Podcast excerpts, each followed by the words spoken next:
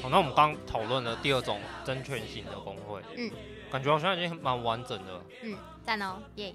就是我如果我想要加班费，我的假有问题，我被乱调单位，我们都会透过第二种工会去争取，协助你争取，协助争取，然后去团结。但我们还还要再多讲一种第三种革命型工会，Revolution。那在这边我们说革命是什么？好，就是我在这边要讲的不是那种武装革命，上街拿着枪蹦蹦，不是，就是要讲的是，嗯、呃，认知。的脑内的革命，脑内认知革命，对，脑内认知革命，听起来好像广告台词。就是，嗯、呃，希望大家可，就如果说建一个很棒的工会，我们向往的工会，嗯，他要做到的事情是让大家意识到，你这个世界可以是不一样的，世界可以是不一样，嗯，那个世界可以是不一样的，意思是指说，嗯，就是我是可以反抗我的老板的。哦、嗯，反抗这件事情是存在的，而且去做之后是不一定会被你的老板给碾爆的，甚至有可能你去做以后可以争取到更平等的关系。对，就是我不是注定只能饱受欺凌而已，我可以试试看去挑战这件事情。嗯，这样讲好像有点抽象，哦、嗯，有没有什么实际的例子？台湾近年内非常有名的一场罢工，就是华航的空服员罢工。嗯嗯嗯嗯，然后那个时候我嗯、呃、在当记者，哦，所以空服而且空服员罢工的新闻刚好我是从头从一开始就就是我在追这条线这样。哦，所以你一直在现场？对，就他们几他们从最一开始的记者会是什么劳动部前面拿、啊、嗯、呃、玫瑰花，就是从从一开始我一路追到后面。就说他们因为罢工，刚刚讲说罢工是有个现场的嘛，他们他们当时因为没有办法去封锁飞机或者是封锁、哦、感觉有点困难机场，对，所以他们他们的罢工现场是在华航的公司楼下，哦、嗯，然后就会搭棚子，然后非常非常多的空服员人就在那边。有我我跟吴迪也有去现场，嗯，然后就就非常多的空服员在那边流着汗，很辛苦，他们。真的是非常不科学，不管天气再怎么热，他们的妆都很美，而且都不会臭，超级不科学。因为罢工很困难嘛，然后我觉得在罢工开始的时候，大概大家也不是很确定说一定会成功。嗯，在工会干部带回协商谈判成功的那一刻，现场的那个欢呼跟那个那个欢声雷动跟大家的泪水，我是我觉得我真的是一辈子不会忘记。我想要听你多说一点那个。你在现场感受到的那个，除了诉求达成以外的东西是什么？嗯，就是我记得当时空服员罢工，他们有一个口号是翻转劳资关系。嗯嗯，然后这个口号我觉得，我觉得其实很厉害，就是喊的除了说，嗯、呃，比如说我要我要什么样的外站津贴，我要什么样的钱，嗯嗯嗯，我要什么样的价之外，他们喊的是翻转劳资关系，我要的关系是一个对等，这个才是我要的劳资关系。嗯。然后我觉得翻转劳资关系的这个口号，在嗯罢工。就是谈判成功的那一刻，就是我觉得对大家来说是一个我们觉得很困难的事情，我们竟然做到了翻转劳资关系这件事情，我们很明确的做到了，而且是大家一起做到的。第二个故事就是要讲的是环保局工会，嗯嗯，然后嗯、呃，因为空服员平常算是光鲜亮丽的工作吧，哦、那环保局的员工就是嗯开垃圾车的，然后在垃圾车上面帮忙收垃圾的，哦、还有扫街道的。嗯，主要是这几类。那他们其实是职业声望在台湾的社会里面职业声望偏低的的人，这样就是可能会比较没有自信，会比较不好意思告诉人家说我我是在做这个。那以前呃环保局员工会觉得啊我就。我是乐色人啊，乐色人，乐色人，所以他们会有个这样的自称，就收乐色，我是乐色人。但是，嗯、呃，他们透过工会也是很团结的，而且很长期的行动，然后算是台湾，呃，以台北市环保局来说，算是蛮蛮大的一个工会。嗯嗯嗯。环、嗯、保局工会，我觉得他们做到一个很厉害的事情是，他们的员工后来开始可以有一个认知，是我们跟坐办公室的人是平起平坐的。哦、oh.，就是透过跟平常坐办公室的白领的主管去协商他们的权益，而且他们也确实的要到他们的权益，一项一项要到，比如说，嗯，他们要什么样的防割伤的手套，嗯，哦，然后或者是，嗯，台风天，因为台风天就会有特别多的什么树啊倾倒什么，就是去去协商这些东西，然后确认说我跟你是平起平坐的，并不是你坐办公室，然后我是乐色人。就是可以超越本来他的那个自卑，对，呃，变成是我们也是有尊严的老公。我和我不是被动的接受这个世界给予我的这些羞辱或者什么，我是可以去回应这个，我去告诉他，我我我不要这个，我要。所以你讲的革命型工会，就是可以让参与工会的人、一起奋斗的人都有完成这像这样子的转变。对，像我是医生，嗨，我们很容易、很普遍的会觉得我不是工人，嗯，就是我是。一个有独立自主的能力，然后我可以掌握自己的命运，嗯，我可以，我我就算不这边不干了，很多地方还是还是可以找到工作，自由度相对高啊，可取代性相对低。对，嗯，老实说啊，老实说，最开始我们在那边一起喊喊口号的时候，我会有一种。我为什么要争取这么区区这么这种小钱？我根本就不在乎。加班费根本不干你们的事。对，因为我们我们不在劳基法里面。我觉得我我相信啊，因为我认识很多医生，我相信很多对很多人来说，这会是一件羞耻的事。为什么会觉得？就是跟着。跟着大家一起在下面喊，然后好像举起你的拳头。对，这不是年轻人在做事吗？或者是可能觉得就是嗯，需要什么东西还要这样站在街上争取，很难看。对啊，很难看。嗯、你自己你自己好好存钱，不是就可以达到自己想做的事吗？为什么要在那 边哭哭哭闹，好像小朋友？嗯。但但是如果你去从受雇关系来看的话，嘿我我其实还是没有办法完全掌握我自己的命运的。嗯。因为我毕竟我我不拥有医院嘛。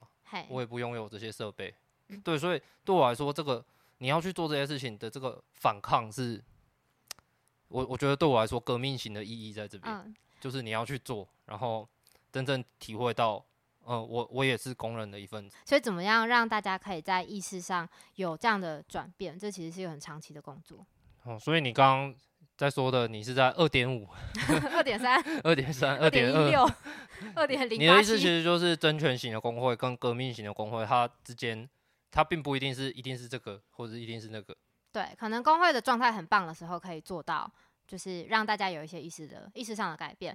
然后可能大家嗯，工会干部 and 秘书累累的时候，我们就暂时回到二这样，然后可能会 就是在两者之间跳来跳去。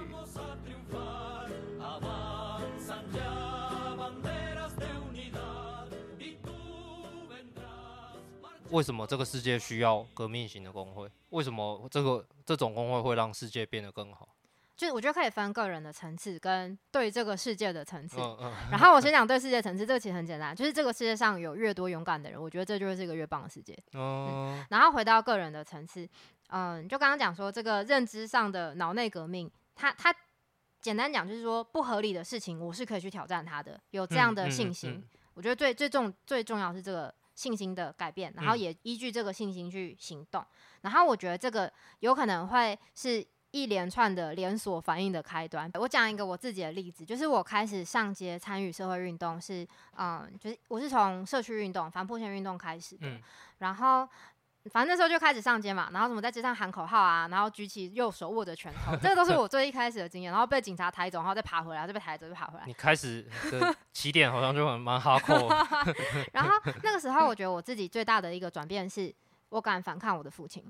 我原本不敢，哦、因为爸爸有点凶，然后原本会觉得哦被凶就很可怕，啊，我就我就怕这样。然后但是开上街之后，我就开始敢告诉他说，就是。你你跟我你提的这个要求是不合理的，我拒绝接受你的要求。哦，然后后来我就离家出走了。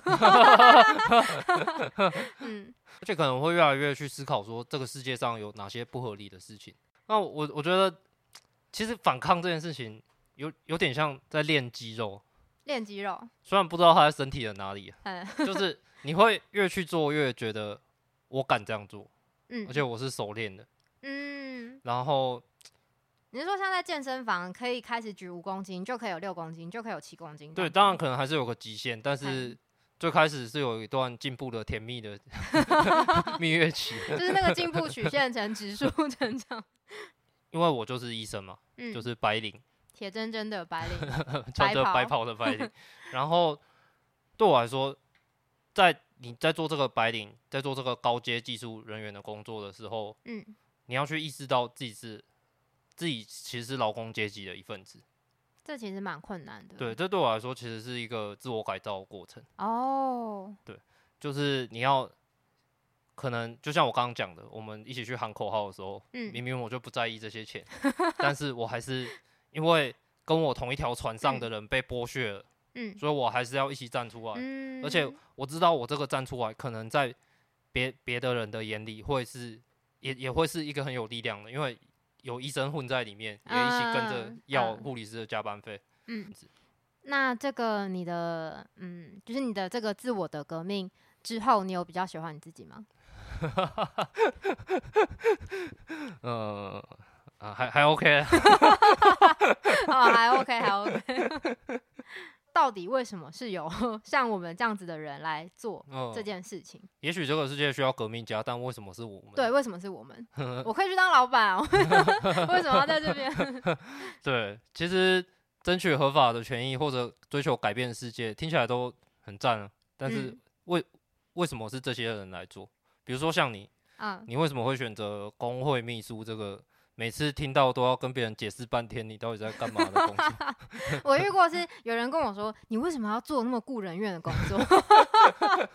就是我要我要讲非常焦的话，嗯，左焦发言，就是对我来说啊，这个世界上最核心的矛盾。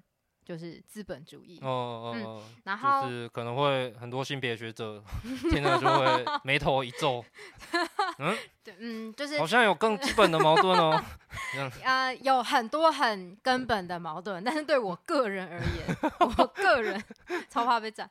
对我来说，嗯，工会它是一个对于这个资本主义的生产关系，对于这个体制有一些反抗的一个重要的基地吧，它是一个媒介。然后让我可以去做到对资本主义 的反抗，好骄傲。所以对我来说，做工会，好，这是一个工人的运动。嗯嗯，它是职业，这样对我来说是职业。然后我觉得另外有另外一个原因是，嗯，我没有觉得我是很优秀的那一种人，就是嗯，做一个决定肯定是对的，大家 follow 我，我超优秀。你就我我不觉得自己是这样的人，然后工会就是一群人一起做事情，然后我的工会干部信任我，我也信任我的工会干部，然后会员也信任我们，我们也信任会员，大家一起做决定，然后从会员的身上来，嗯，激发各种潜能，一起做到我们想做的事情，我觉得很开心。所以可以说是你的兴趣本来就是斗争资本主义，加上。集体做事情，所以听起来的确工会秘书是非常适合你的，就是兴趣结合工作。好，那黑哥你呢？呃，我是我一直觉得这个世界不是不是一个很合理的世界，嗯，是很多地方都需要改变。其实包括你刚刚讲的资本主义这个，你刚刚的讲法，性别学者就不会不开心。对，然后包括父权、环保、殖民。其实有各式各样的东西要斗争，在所有运动里面，我觉得参与自己职业的工会，算是门槛很低的一个斗争了。就是写一个入会单。然后，当当然如果没有工会的话，你要去成立。对。但是，即使成立工会，它其实也不是一个门槛非常高的事情，其实都是在法律保保障的范围里面，不会像你你刚刚讲的，你最开始那些反反破迁斗争，它其实是逆法斗争嘛。对。因为它。破迁是一件站在国家那边，对，法律站在国家那边，但是工会有工会法，嗯，所以我们是在顺法斗争，就是一定还是会遇到很多很辛苦的地方，但是算是一个相较有有一个框架，有一个已经有的格局在那边，让你可以依循的发展。那对我来说，门槛这么低，就做吧的感觉。假设我们今天听完我们这一集以后，有一大堆人想做。但是我们好像都在鼓吹 这样邪教，一直说这个东西好直销，而且已经讲到什么心灵改造，邪教团体 超不真诚。那我在这边想要提一个问题是，做工会你可能要牺牲什么事情，或者是你如果想要去做这件事情，你可能要有心理准备，你会面对什么样负面的事情？嘿，好，我讲工会会务人员的部分，就是我自己嘛，嗯。就是讲一个最简单，你做过工会的工作之后呢，你的履历就会非常难看，因为你的履历上就会写你在工会工作，然后 老板看到我、哦、这个人，就他就绝对不会想要雇佣你。就是如果以后我丧失了对资本主义斗争的兴趣，然后我也丧失了和其他人互动的这个对人的对人的乐观的的这个热忱的话，我觉得我会很难再找到其他工作。哦，的确，如果我是老板，看到一个人的履历是。做了十年的工会秘书的话，可能就是这是一个危险分子，千万不要打一个问号的感觉。对，比那个呃十年都没有工作来的更糟糕一点。我牺牲的一个事情是在职场里面当一个普通不起眼的小员工。我是觉得你本来就蛮乖，你走在路上本来就不会不起眼。对，不过就是你永远就会被另眼看待。哦，其实相信我们。很多干部都是这样，对，他他在自己的单位里面，永远就会被当成那个 trouble maker，就是主管可能会对你讲话 特别的小心，或者是也有可能是主管对你讲话特别不客气。对，而且甚至如果你争取到很多你自己的东西，你可能会被排挤。对，然后或者是你帮大家争取很多东西，同事以后看到你就会把你当成土地公。哦，土地公。哎，那你去那个帮我要一下，啊，怎么还没加薪了？这样很烦。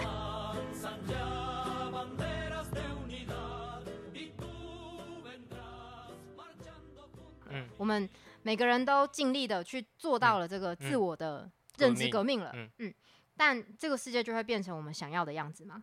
嗯，很大的问题。对，这其实是一个，呃，就是一个对世界的提问。其实已经有一点是运动路线的提问。嗯，这个运动到底做到最后会变什么样子？就是我们到底。觉得这个世界哪些东西是不合理的，然后改善之后，我们希望这个世界变成什么样子？那我们要在过程中怎么去做到这件事情，以及为什么好像很困难？嗯，嗯，好，就是。我觉得以最实际的状况来说，就是你的老板他可能就是一个几百人，嗯，然后你跟他要到了加班费，他也还是一个几百人，嗯嗯，他不会放下屠刀立地成佛，说哦，从今往后我再也不靠剥削你来赚钱了，嗯、就不会这样，因为资本主义还是存在，哦哦哦，但工会可以就是说让你至少拿到加班费，就是好一点，而且让劳工过得好一点，这件事情理所当然一点，这个是最基本的，哦，只是最基本的。我觉得对我来说，你在问的事情是，到底有没有办法靠做工会来解决资本主义这个核心矛盾？那比如说，如果是小时候的我，可能十八、十九岁，那时候就是马克思狂粉，那时候的我可能就会回回答你说，工会有办法建立无产阶级统治吗？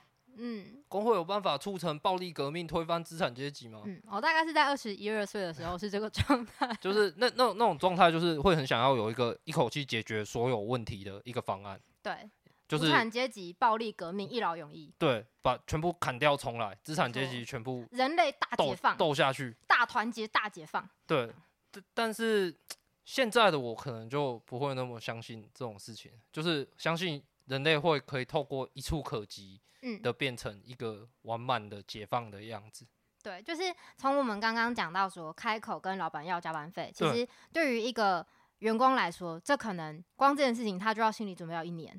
哦，对。对，那我们怎么可能想象，嗯、呃，地球上的人类这么多的人类，过多的人类，然后大家都就是在很短的时间内，呃，一致的达成这个状态，还要加上这么多语言的隔阂，然后各种政权，哦、就是这个其实是。嗯，想要一劳永逸的达成全人类的解放，这是一个非常偷懒的想法。怎么会有人这样想呢？从来就没有什么救世主。嗯，对。然后就是去想象说一劳永逸的革命就是拯救大家。其实我觉得这个是一个，也是一个个人的怠惰跟个人的遁逃。嗯嗯，好好严厉哦，进入非常严厉。好像好像有点批判哦。嗯、就是。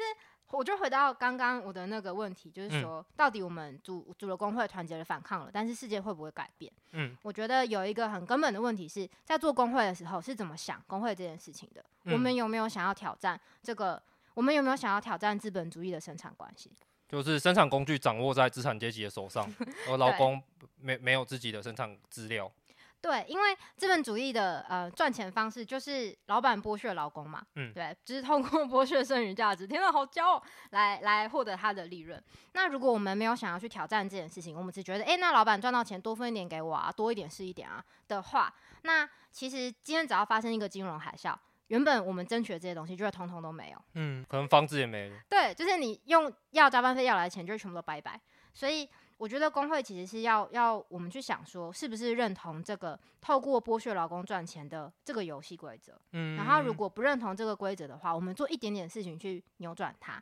嗯，然后如果做这件事情的人越多，想要扭转这个游戏规则的人越多，我觉得世界就会真的有一点不一样。好，那 最后非常哈扣的今天。就谈到什么生产资料核心 矛盾等等的教育。学校很少这么教。嗯、好，那最后我再问一下，我们两个做工会也蛮多年的。我工会秘书的工作是四年。那在这这之中，我们知道台湾的工会组织率是很低嘛？对，就是奇葩多一点。嗯，扣掉就是只保劳保的职业工会的话，对，那会不会让你觉得很沮丧？就是好像干怎么做都没用的感觉。我觉得难难免的，就是呃，刚刚有讲说什么什么推翻无什么资产阶级，然后工会组织率五趴，我觉得推翻个屁啊！这样，但是我觉得可能我是一个比较乐观的人，就我到我到我现在工作的这间工会之后，我们的会员人数。嗯，翻了大概快要三倍。哦，嗯，就当然不是不是因为我来了，是因为刚好就是工会也遇到一些很棒的契机，然后工会干部大家都很认真很照，然后都没有了，你来了一定也有关系的。哦，好 谢谢。再加上是这两年两三年，我觉得看到很多新的工会成立。嗯嗯，然后对，尤其最近一年好多。对啊，而且是各行各业之前没有想过的。嗯的的行业成立工会，然后就会觉得很赞。我看到一个就爽，一个就说 哦，这边成立工会很赞哦，雨后春笋了，这样开心。嗯，好哦，那我们我们也聊了很多了吧？从那个三种工会聊到我们自己对工会的想法。嗯，那我们如果听众还在听的话，感谢你听到这边。你是怪人才有办法听这么多。那我我们也想问问你说，你们你的公司和行业有没有工会？嗯，有的话，你有没有加入呢？嗯、那如果没有的话，你听完我们讲的这些，有没有什么想法呢？